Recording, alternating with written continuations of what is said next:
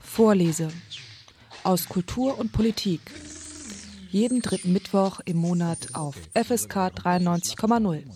El afeminado canta Ay, perdón. El afamado cantautor grabará para la firma discográfica.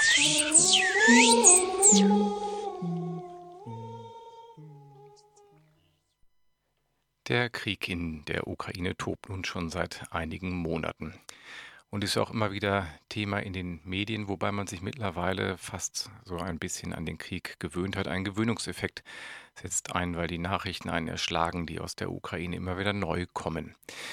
In der heutigen Sendung Vorlese aus Kultur, Wissenschaft und Politik widmen wir uns ganz dem Ukraine-Krieg, dem Konflikt in der Ukraine. Und bei mir zu Gast ist heute Mikola Bertnik. Er arbeitet als Journalist direkt in der Ukraine, ist gebürtiger Ukrainer, spricht fließend Deutsch und bereist im Augenblick in seiner Rolle als Journalist die komplette Ukraine von West nach Ost, von Ost nach West und kann einen Einblick geben in den Alltag, den Kriegsalltag in der Ukraine. Dabei soll es heute in der Sendung nicht schwerpunktmäßig um politische Fragestellungen gehen, Waffenlieferung und so weiter, sondern wirklich nach Möglichkeit um einen detaillierten Einblick in den Alltag in den Kriegszeiten in der Ukraine. Ich bin gespannt, was Mikula uns in der nächsten Stunde aus der Ukraine direkt berichten wird. Guten Abend, Mikula. Hallo, guten Abend. Ja, erstmal vielen herzlichen Dank, dass du heute dir die Zeit nimmst aus der Ukraine hier äh, in der Sendung Vorlese zu berichten. Mikola, wo treffe ich dich gerade an in der Ukraine? Wo hältst du dich gerade aktuell auf? Also ich bin gerade in unserem Büro äh, in Kiew ähm, und ich bin vor ein paar Tagen zurückgekehrt aus äh, Lemberg, aus Lviv in der Ostukraine, äh, in der Westukraine, sorry. Ähm, also meine Arbeit hier seit Monaten, seit Kriegsbeginn, äh, seit Beginn des großen Krieges, das ist eine permanente Dienstreise und äh, ich fahre ganz viel in die Westukraine, ganz viel auch in die Ostukraine als Journalist. Ja, genau darum soll es in der heutigen Sendung ja gehen. Ich hatte in der Anmoderation kurz gesagt, dass nicht der Fokus heute nicht auf politische, militärische Waffensysteme liegt, sondern schwerpunktmäßig äh, auf, den, auf den Alltag in der Ukraine, weil du schon in Vorbereitung der Sendung gesagt hast, du fährst einmal quer durch. Du hast die erste Stadt schon angesprochen, die hier in, in Deutschland ja auch immer mal wieder in den Medien auftaucht. Liv, äh, früher ursprünglich mal Deutsch Lemberg ge geheißen, jetzt Liv, ich weiß nicht, ob ich es richtig ausspreche. In der Westukraine hat man ja hier den Eindruck, ist ähm, das Land vom Krieg in Anführungszeichen bis auf Raketen, vereinzelte Raketeneinschläge äh, nicht betroffen. Wie, ist, wie muss man sich das vorstellen? Wie ist äh, das, wenn man in Liv ankommt, wie man mit dem Bus da ankommt, mit dem Auto da ankommt? Wie ist dort das Leben aktuell? In der Westukraine, speziell in Lviv oder Lemberg, ähm, man merkt natürlich dort äh, viel weniger vom Krieg als selbst in Kiew. Also es sind weniger Checkpoints auf den Straßen und äh, das Leben äh, sieht eigentlich sehr, sehr normal aus. Im Zentrum von Lviv, wenn man unterwegs ist, äh, hat man den Eindruck, es gibt ganz viele Touristen. Die Leute gehen in die Kneipe, die gehen in die Restaurants, ähm, kaufen Souvenirs, gucken sich die Stadt an, machen Fotos.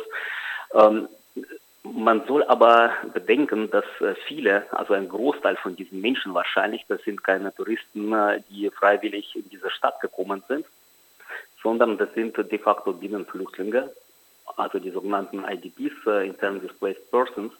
Und äh, viele haben natürlich Geld von ihnen, das sind nicht die äh, armen Geflüchteten, wie man sie äh, sich äh, vorstellt, sondern äh, ganze Unternehmen äh, oder Firmen, die haben zum Teil äh, ihre Produktion in die Westukraine äh, verlegt und das ist ein Zuwachs an Bevölkerung ich glaube, 100.000 Menschen zusätzlich in Lemberg. Und äh, den Krieg bekommt man aber auch in Lemberg mit. Fast täglich gibt es dort Luftalarm, äh, oft mehrmals am Tag. Und äh, es gab auch äh, Raketenangriffe. Äh, bestimmte äh, Objekte in der Stadt äh, wurden getroffen. Manche waren militärisch, manche hatten mit dem Militär überhaupt nichts zu tun. Äh, was Luftalarm angeht, man hat sich, äh, und das nicht nur in Lemberg, sondern auch in Kiew und in vielen anderen Großstädten in der Ukraine, man hat sich gewöhnt an diese Sirenen und äh, die meisten Menschen, die ignorieren. Die gehen nicht in den Bunker, in den Keller, sondern machen einfach weiter, was sie zuvor gemacht haben. Es sei denn, sie waren in einem Supermarkt, der dann zumacht bei Luftalarm und dann müssen die Menschen auf die Straße und äh, dann kommen sie zurück nach der Entwarnung.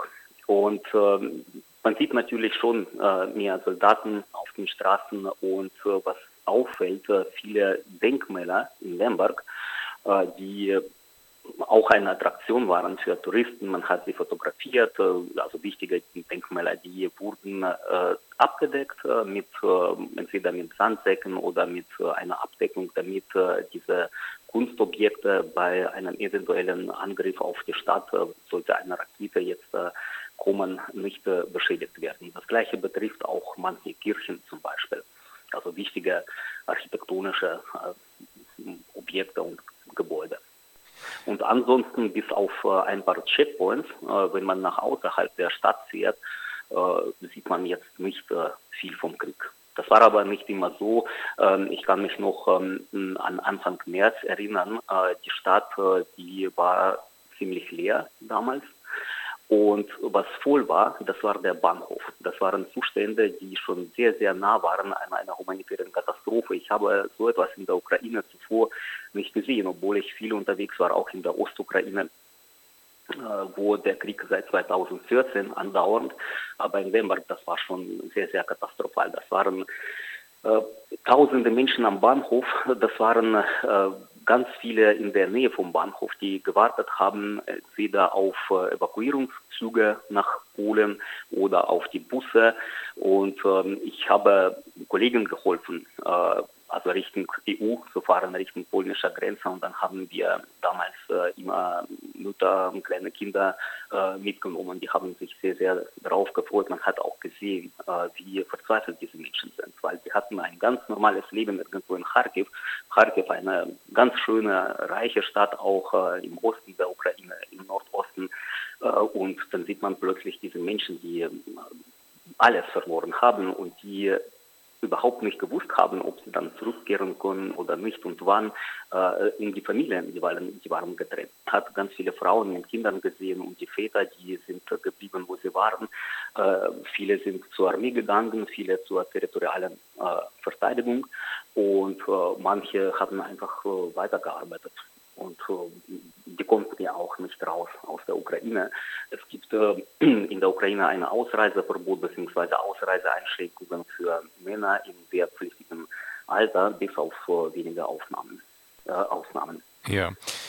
Jetzt hattest du eben schon so einen Blick aktuell auf Liv geworfen und gesagt, die Leute haben sich so ein Stück weit an diese Luftalarme permanent gewohnt und gehen gar nicht in Schutzräume und Bunker. Wie ist denn die Struktur eigentlich gedacht? Geht man klassisch in seinen eigenen Keller? Wenn ein Luftangriff erfolgt oder die Warnung, die Sirenen heulen oder gibt es auch öffentliche Schutzräume, also Bunker? Wo, wie ist das eigentlich gedacht, wo die Menschen sich dann aufhalten sollten im Idealfall? Also es ist unterschiedlich, wenn man in einem Hotel untergebracht ist oder in einem Gästehaus, äh, äh, dann wird oft äh, Parkhaus, also unterirdische Parkhäuser als äh, Schutzräume genutzt. Äh, viele öffentliche Einrichtungen, äh, zum Beispiel auch Schulen, sie haben Keller, die umgebaut wurden oder auch gebaut wurden in der Sowjetzeit, äh, wurden gedacht als äh, Schutzraum bei Bombenangriffen und Raketenangriffen. Und äh, in normalen Wohnhäusern, das ist meistens der Keller. Das ist meistens der Keller, wo Wasserleitungen sind oder wo irgendetwas aufbewahrt wird. Das gibt natürlich einen gewissen Schutz, obwohl das freilich nicht optimal ist. Also solche Keller, die haben meistens nur einen Ausgang und äh, in Lviv nicht, aber in der Ostukraine ist es oft passiert, dass äh, der Ausgang zugeschüttet wird, wenn, der Haus, wenn, wenn das Haus zerstört äh, ist und dann äh, auch die Überlebenden, die können nicht nach draußen. Das ist dann äh, quasi eine Falle.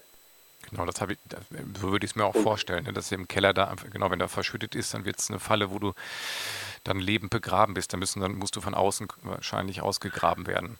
Hm, also in Lviv, was äh, Lviv anders macht als zum Beispiel Kharkiv oder Städte, die äh, viel mehr sowjetisch äh, geprägt sind. Lviv äh, hat eine historische Altstadt, übrigens äh, UNESCO-Weltkulturerbe. Und äh, das sind alte Häuser aus kaiserlich-königlicher Zeit, K&K-Monarchie. Und diese Häuser sind natürlich nicht ausgelegt für einen Krieg mit Raketen und Bomben.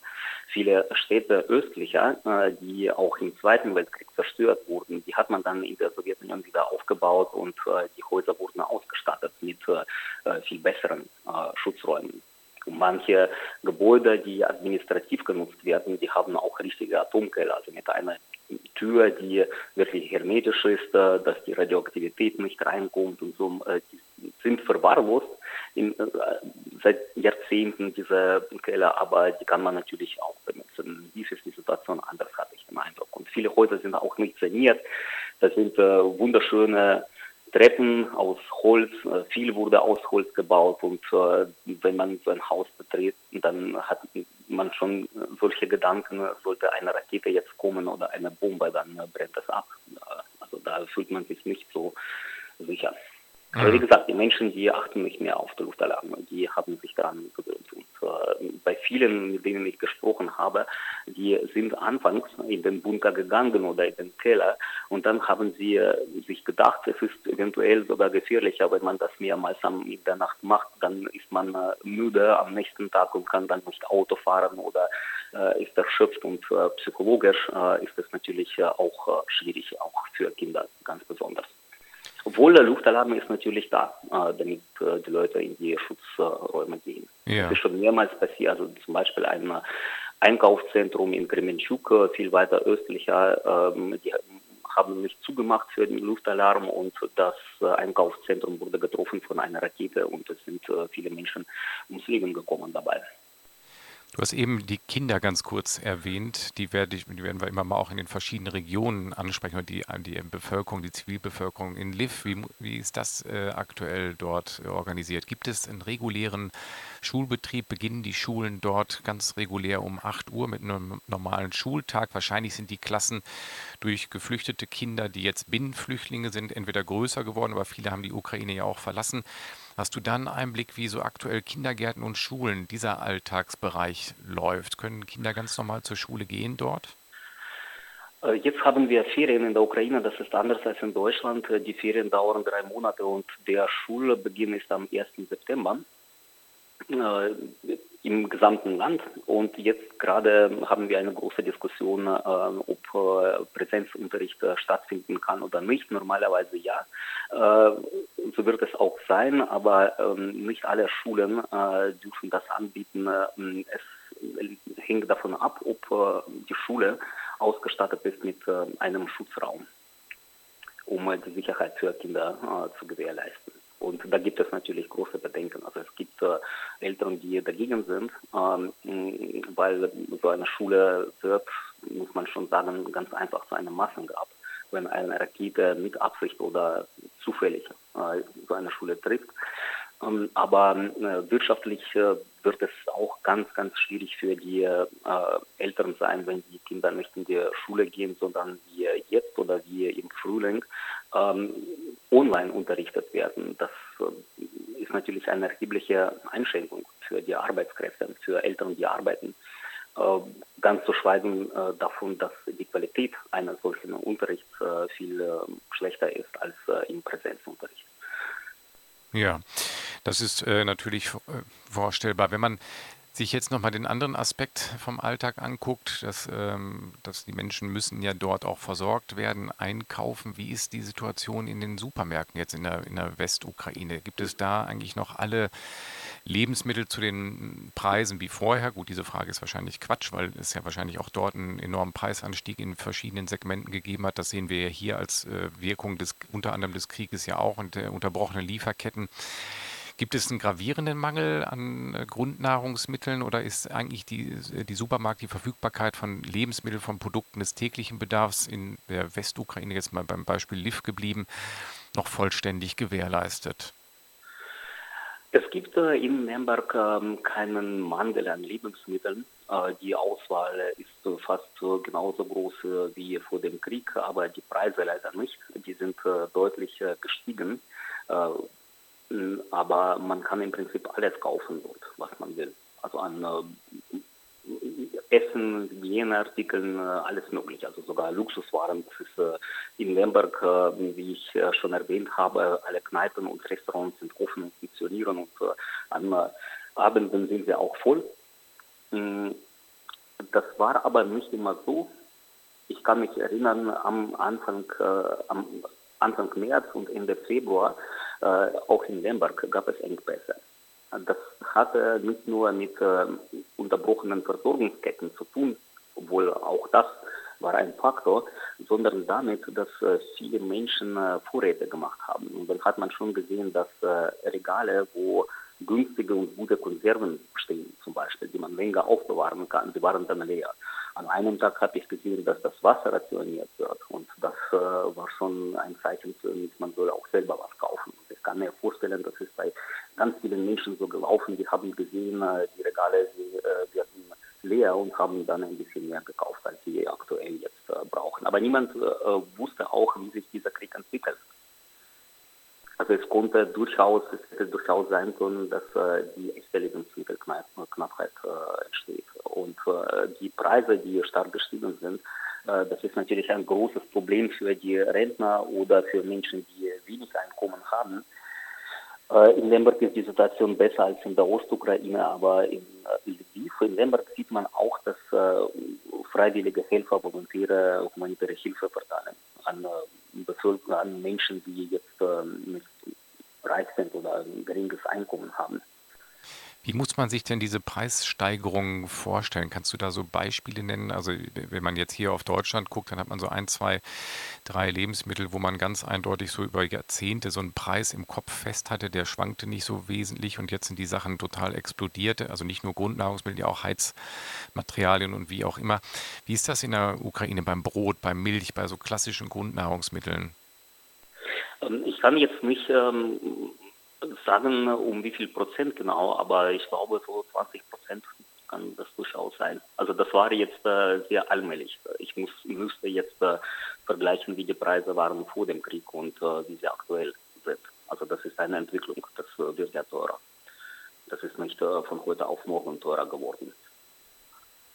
Ihr hört die Sendung Vorlesung. Bei mir ist heute Mykola Bertnik zu Gast. Er berichtet aus der Ukraine als Journalist über den Alltag, den Kriegsalltag in der Ukraine. Und wir sprechen heute genau über diesen Alltag in der Ukraine. Und äh, Mykola, wir haben jetzt ähm, einen Blick geworfen auf die Westukraine, Liv genauer betrachtet.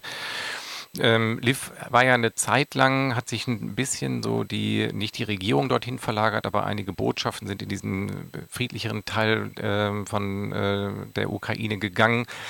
Jetzt sind sie ja alle wieder zurück nach Kiew gezogen. Ist äh, Liv äh, zwischendurch mal so aufgeblüht als eine quasi Hauptstadt? Hat sich das Leben dort verändert und ist es jetzt wieder provinzieller? Also Lviv äh, ist äh, kurz äh, nach dem Krieg und einige haben das auch vor dem Krieg gemacht. Viele Diplomaten, viele ähm, Firmen, die haben, die, sind nach Lviv ge gegangen. Auch viele Redaktionen von vielen Medien, die haben von Lviv aus gearbeitet. Also die Kollegen, die nicht im Feld arbeiten, nicht als Korrespondenten, sondern zum Beispiel Nachrichten schreiben aufgrund von Agenturmaterial. Äh, die waren, viele waren in Lviv.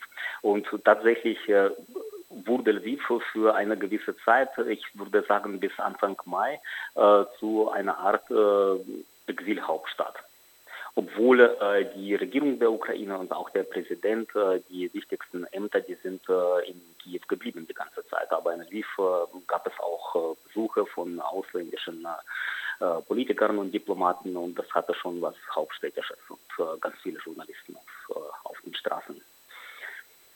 Und jetzt ist es aber wieder so ein bisschen beschaulicher, weil alle zurückgegangen sind nach Kiew wahrscheinlich, ne? Das ist, das merkt man vor allem als Journalist, dass äh, Lviv nicht mehr diese Bedeutung hat als Exilhauptstadt. Also da gibt es viel weniger Arbeit für Journalisten, äh, die äh, sind auch, äh, ein Großteil von ihnen ist wieder zurückgekehrt nach Kiew.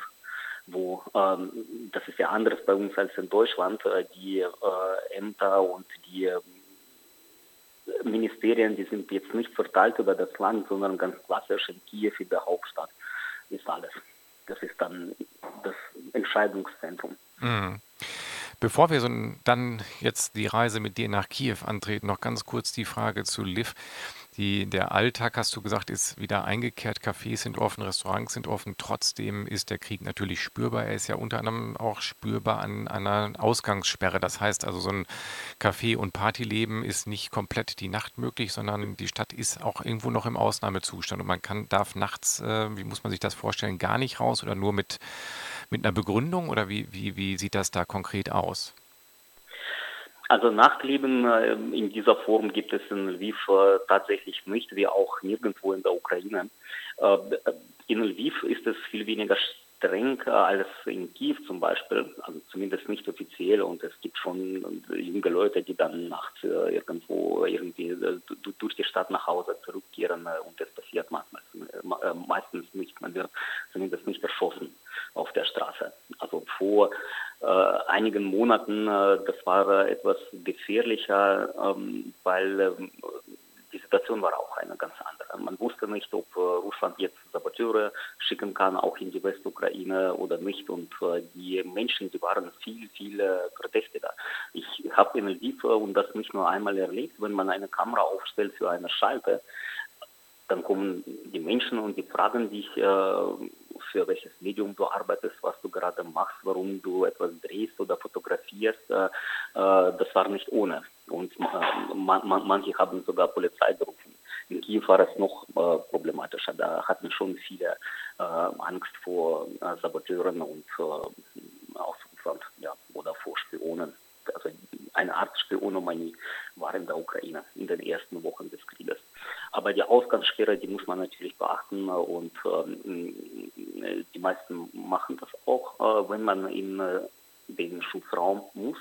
Äh, wenn man keins zu Hause hat, dann ist es erlaubt und sonst geht das mit einer Spezialgenehmigung, die haben natürlich Soldaten und Polizisten und wer sich also Rettungsdienst, Ärzte, vermute ich, die hat man auch als Journalist, wenn man eine Akkreditierung hat vom ukrainischen Verteidigungsministerium, dann äh, ist man berechtigt, äh, auch äh, während der Ausgangssperre sich in der Stadt zu bewegen.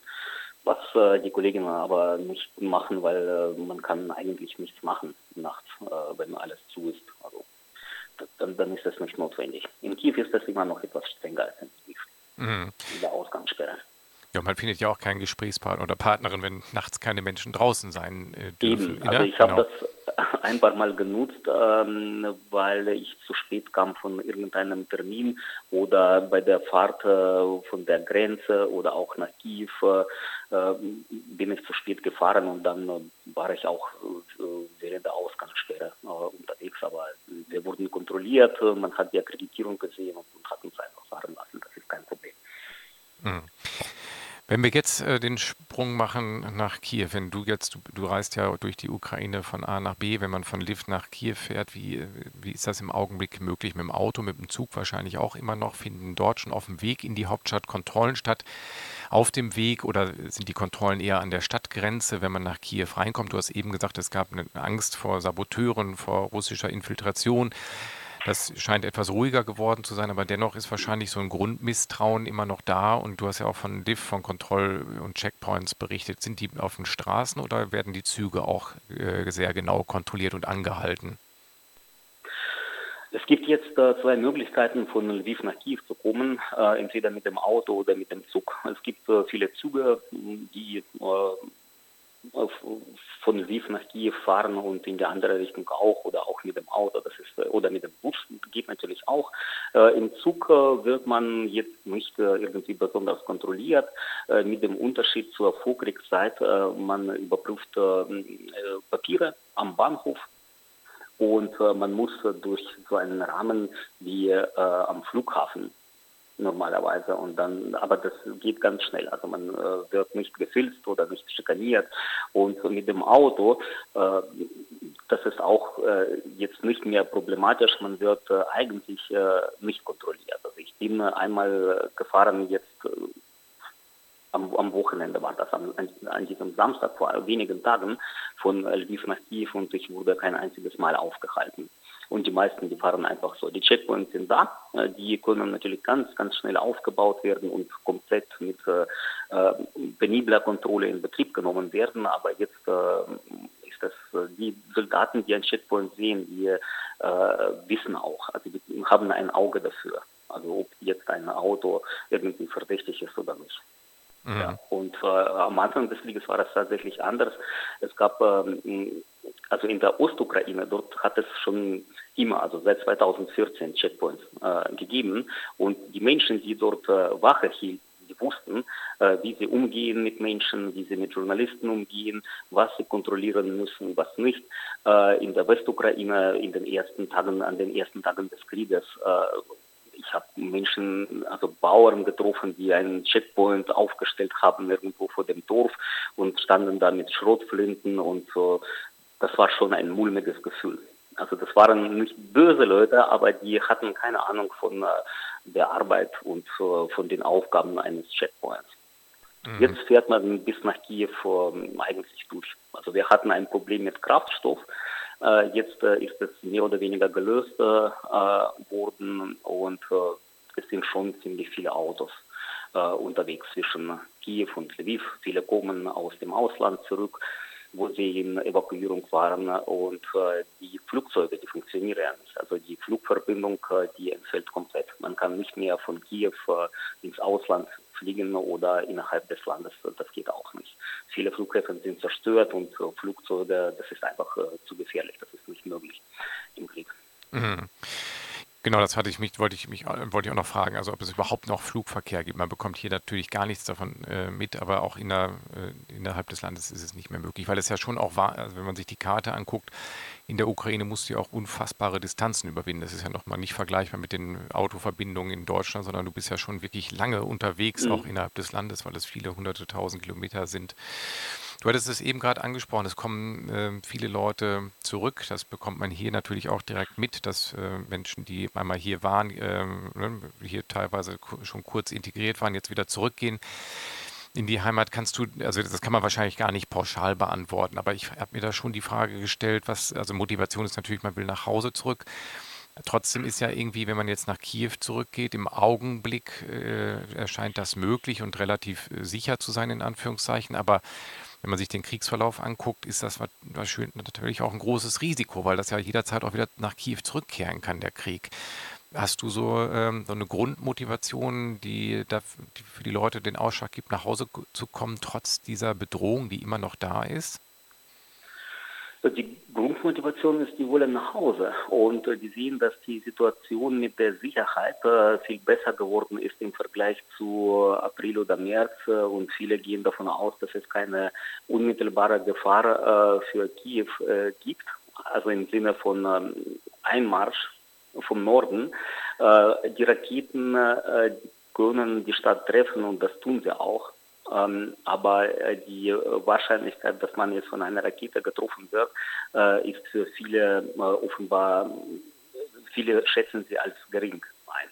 Und äh, um ganz ehrlich zu sagen, die Wahrscheinlichkeit, dass man jetzt in einem Verkehrsunfall auf dem Weg von Lviv nach Kiew äh, zu Schaden kommt, äh, aktuell etwas äh, geringer sogar als äh, dass man von einer Rakete getroffen wird.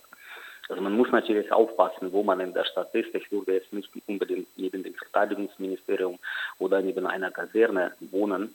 Und die Russen, die schießen auch auf, ähm, auf Wohnhäuser und Einkaufszentren, aber viele nehmen diese Gefahren in Kauf. Äh, hier sind ihre Familien geblieben. Das ist auch ein Faktor übrigens. Äh, äh, Männer sind geblieben in der Ukraine, Frauen mit Kindern sind ausgereist und das ist für viele emotional sehr schwierig. Also die wollen zurück zu ihren Familien, die in Kiew oder in Lviv oder wo auch immer in Kharkiv geblieben sind. Mhm.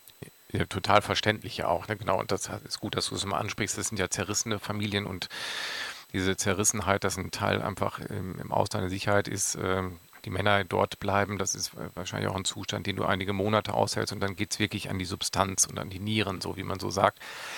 Wie ist das eigentlich jetzt in den letzten Wochen und Monaten gewesen? Diese Männer, die dort geblieben sind, die sind ja nicht äh, alle Soldaten und nicht alle irgendwie im militärischen Dienst. Also wahrscheinlich wurden sie auch äh, verwendet, dass der normale Alltag dort weitergeht. Wie sind eigentlich die Stellen geschlossen worden, die die Frauen dann gerissen haben, die berufstätigen Frauen? Hat man da dann auch, ähm, haben Männer da mehr Aufgaben übernommen und haben auch zivil sage ich jetzt mal, zivile Männer dort militärische Aufgaben äh, bekommen, Sandsäcke schleppen oder was weiß ich was, also jetzt mit dem Gewehr nicht rumrennen.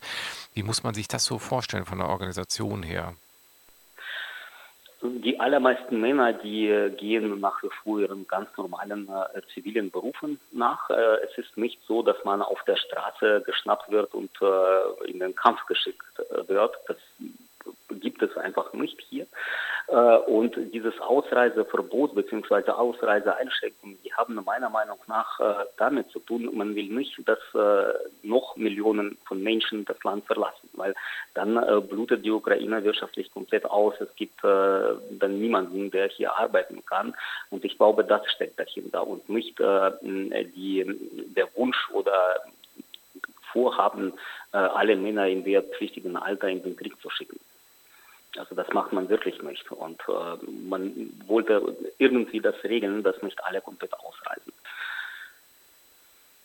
Und dann haben aber die Frauen, ganz kurz nochmal, also jetzt, wir sind, gleich kommen wir nochmal äh, spezieller nochmal auf Kiew. Die Frauen haben ja dann wahrscheinlich im, im, Berufsleben aber auch große Lücken gerissen. Konnte das irgendwie gestopft werden durch die Männer, die dort geblieben sind? Oder ist da wirklich auch irgendwo totale, sind da totale Engpässe zu merken auch?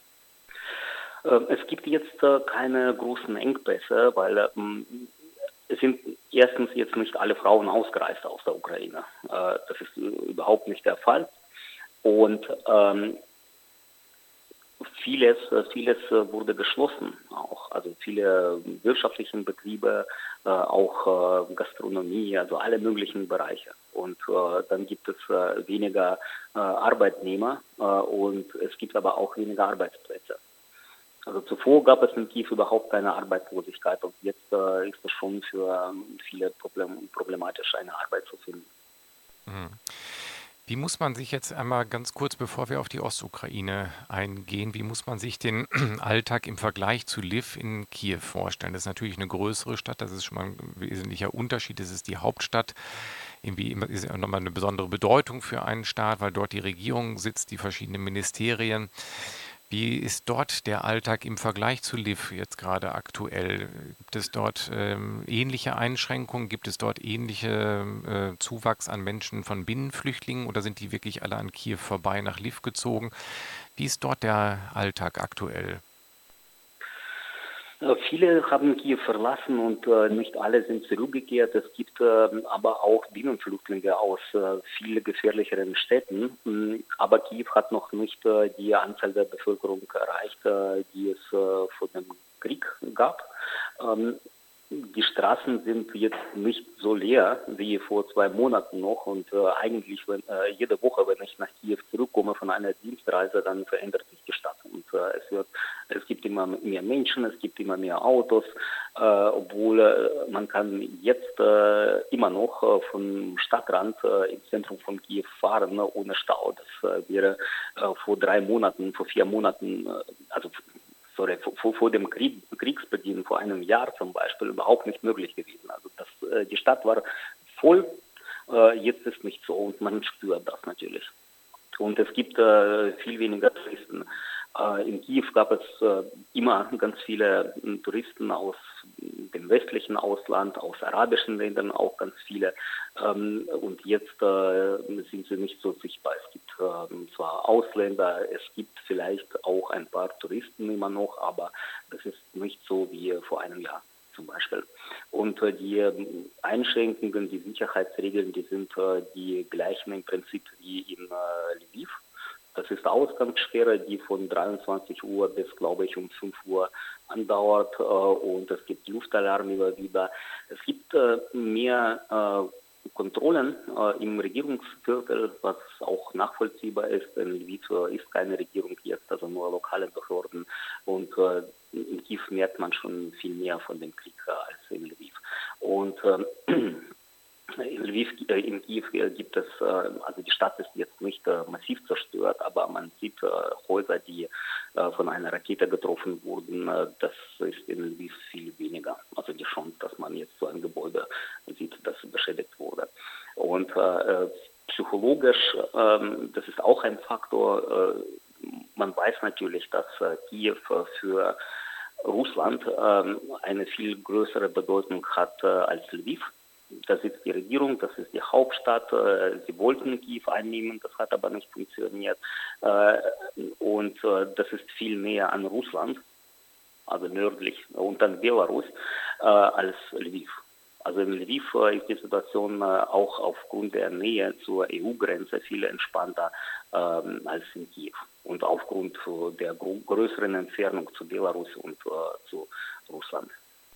Du hast es angesprochen, die Psychologie. Wie nimmst du die Stimmung so wahr, wenn du Menschen interviewst, Menschen triffst auf der Straße in Kiew? Was ist da für eine, gibt es da so eine übereinstimmende Grundhaltung, dass man sagt, wir, wir schaffen das gemeinsam gegen Russland oder ist es eher von Angst bestimmt oder ist es eher mittlerweile ein Gewöhnungseffekt, der einsetzt? Wie muss man sich das äh, vorstellen, die Stimmung innerhalb der Bevölkerung? Wie kann man die äh, einfangen oder beschreiben?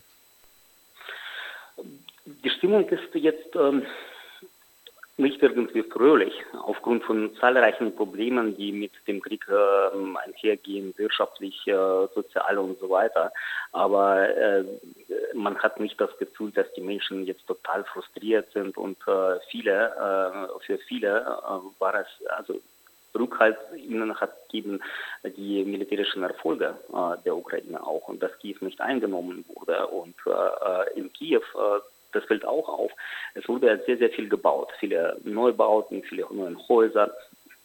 Äh, jetzt äh, ist es nicht mehr so, aber vereinzelt baut man weiter und viele renovieren auch ihre Wohnungen. Das ist schon ähm, für mich auch ähm, erstaunlich gewesen, äh, wie schnell man sich erholt von, diesen, von, von dieser grausamen Situation, die hier war im März noch als man, als die äh, russischen Truppen kurz vor Kiew standen und die sind ja auch nach Kiew rein. Es gab äh, eine Schlacht ähm, ähm, an der Einfahrt nach Kiew, also in der Nähe von einer U-Bahn-Station, zwar nicht im Zentrum, am Stadtrand, aber da war, da wurde gekämpft.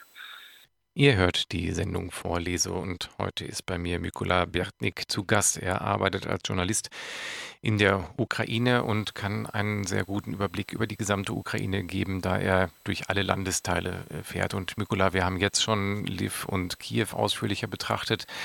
Im letzten Teil der Sendung soll es nun um die Ostukraine gehen, also ein völlig anderer äh, Landstrich aktuell, der, der nun wirklich aktiv von kriegerischen Auseinandersetzungen betroffen ist. Da ist nicht nur Luftalarm, da ist jeden Tag Krieg. Teilweise sind diese Gebiete russisch besetzt.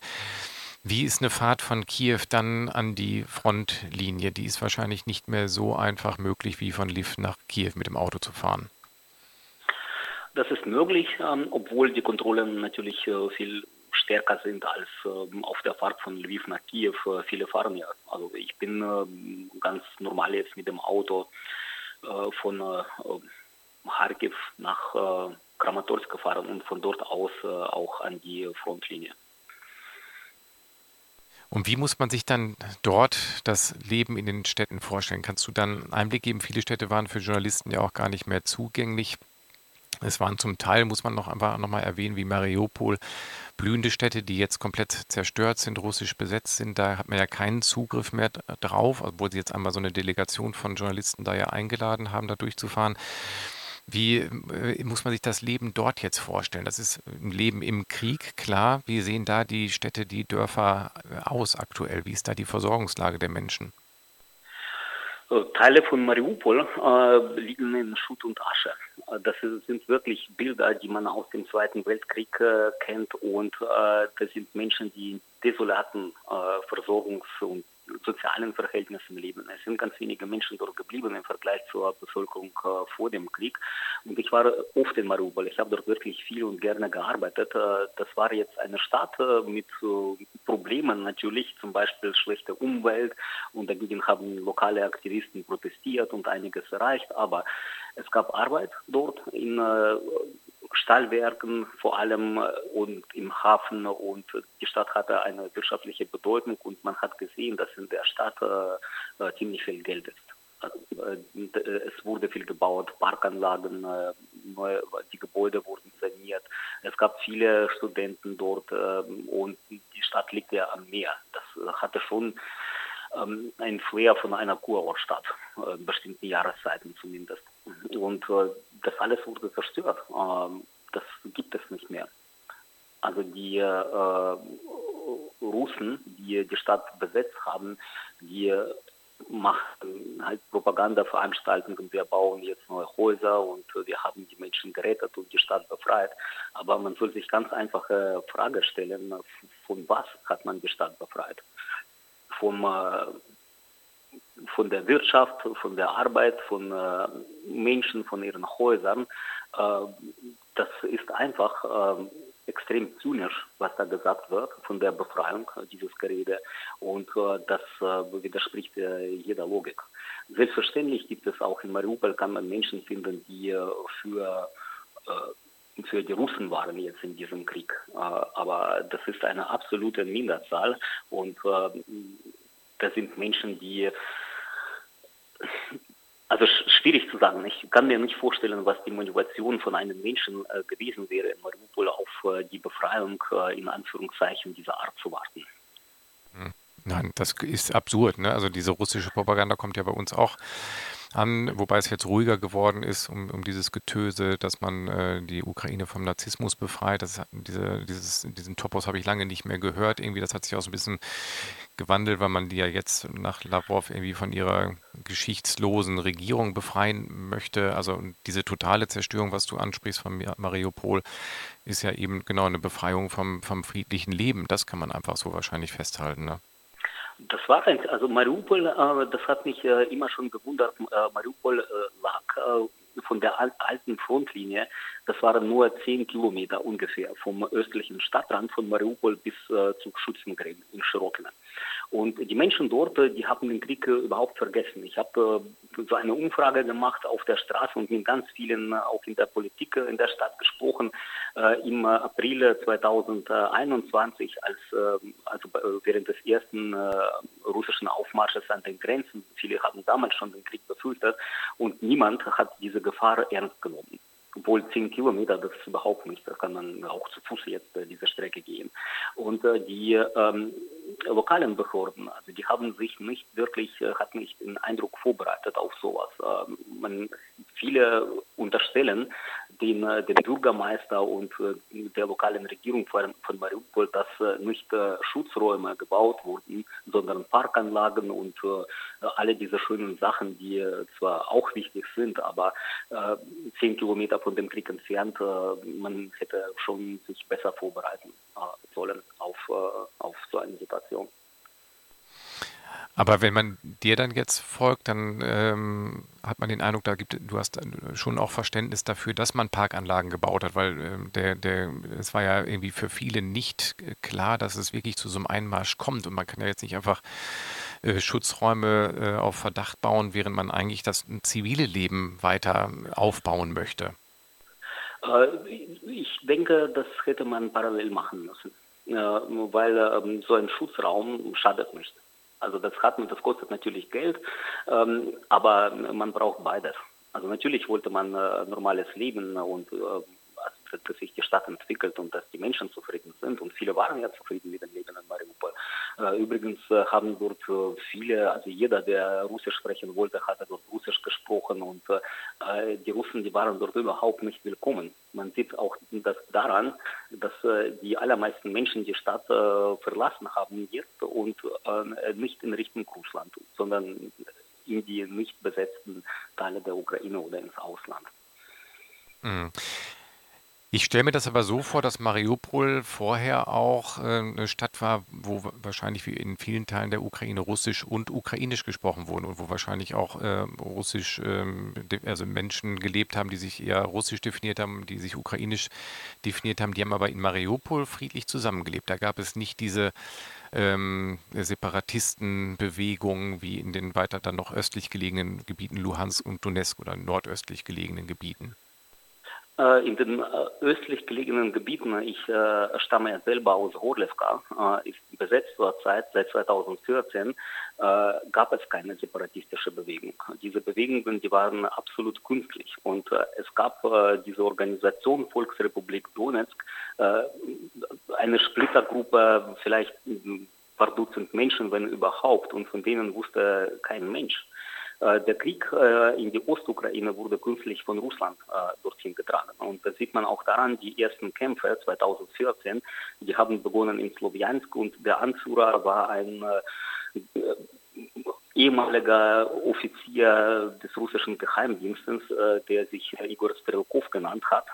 und seine Soldaten, also diese Art von Miliz, äh, die haben den Krieg dorthin getragen. Ich habe nie in der Ukraine ein Problem äh, gehabt mit, äh, mit der Sprache. Also ich äh, bin muttersprachlich Russisch aufgewachsen und äh, immer noch in meiner Familie. Äh, ich spreche Russisch, meine Frau spricht Ukrainisch, sie kommt aus, äh, aus der westlichen Ukraine und in Mariupol sowieso nicht.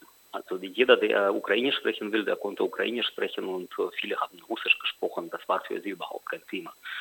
Also man wurde nicht äh, von irgendjemand verfolgt. Und selbst die nationalistischen Organisationen, nehmen wir Azov, das sprechen viele Russisch, das spielt überhaupt keine äh, Rolle. Also jetzt äh, fängt es an, eine Rolle zu äh, spielen und viele aus meinem Bekanntenkreis, äh, die haben, äh, die sind jetzt umgestiegen aus Ukrainisch, weil sie sich mit Russland jetzt überhaupt nicht identifizieren können. Es fällt ihnen schwer, diese Sprache zu benutzen. Also die äh, Russen, wenn man jetzt ihre, ihre offiziellen Rhetorik glaubt, die haben im Gegenteil von dem erreicht, äh, was sie angeblich erreichen wollten. Hm. Ja, und äh, nein, das ist natürlich äh, vollkommen äh, klar, wobei sie ja jetzt auch parallel diese, diese Politik ver verfolgen, dass sie dort Pässe ausgeben. Und leider ist so meine Befürchtung, dass du auch immer in, in so besetzten Gebieten Leute hast, die bereitwillig diese Funktionen übernehmen, die angeboten werden. Das zeigt ja so ein bisschen die Geschichte, dass du immer dann irgendwie Leute hast, die dann doch sagen, ach komm, ich, ich, ich mache hier den, den Verwalter, auch wenn ich nur eine Marionette bin. Ist das eine, eine Gefahr auch oder ist die eher unrealistisch, dass du sagst, nee, die Leute stehen zur Ukraine? Äh, klar machen das die Leute. Also viele, die geblieben sind, äh, die können jetzt in der einen oder in der anderen Form kooperieren, obwohl sie jetzt nicht politisch für für Russland sind. Also man muss, ähm, ich weiß nicht, wo die, diese Trennungslinie verlaufen soll zwischen Kollaborationismus und äh, einfach weiterarbeiten. Und ähm, also wenn man jetzt ähm, in einer Behörde arbeitet, die in den Stadtwerken zum Beispiel, und dann bekommt man äh, Geld von diesen Quasi-Regierungen de facto von Russland,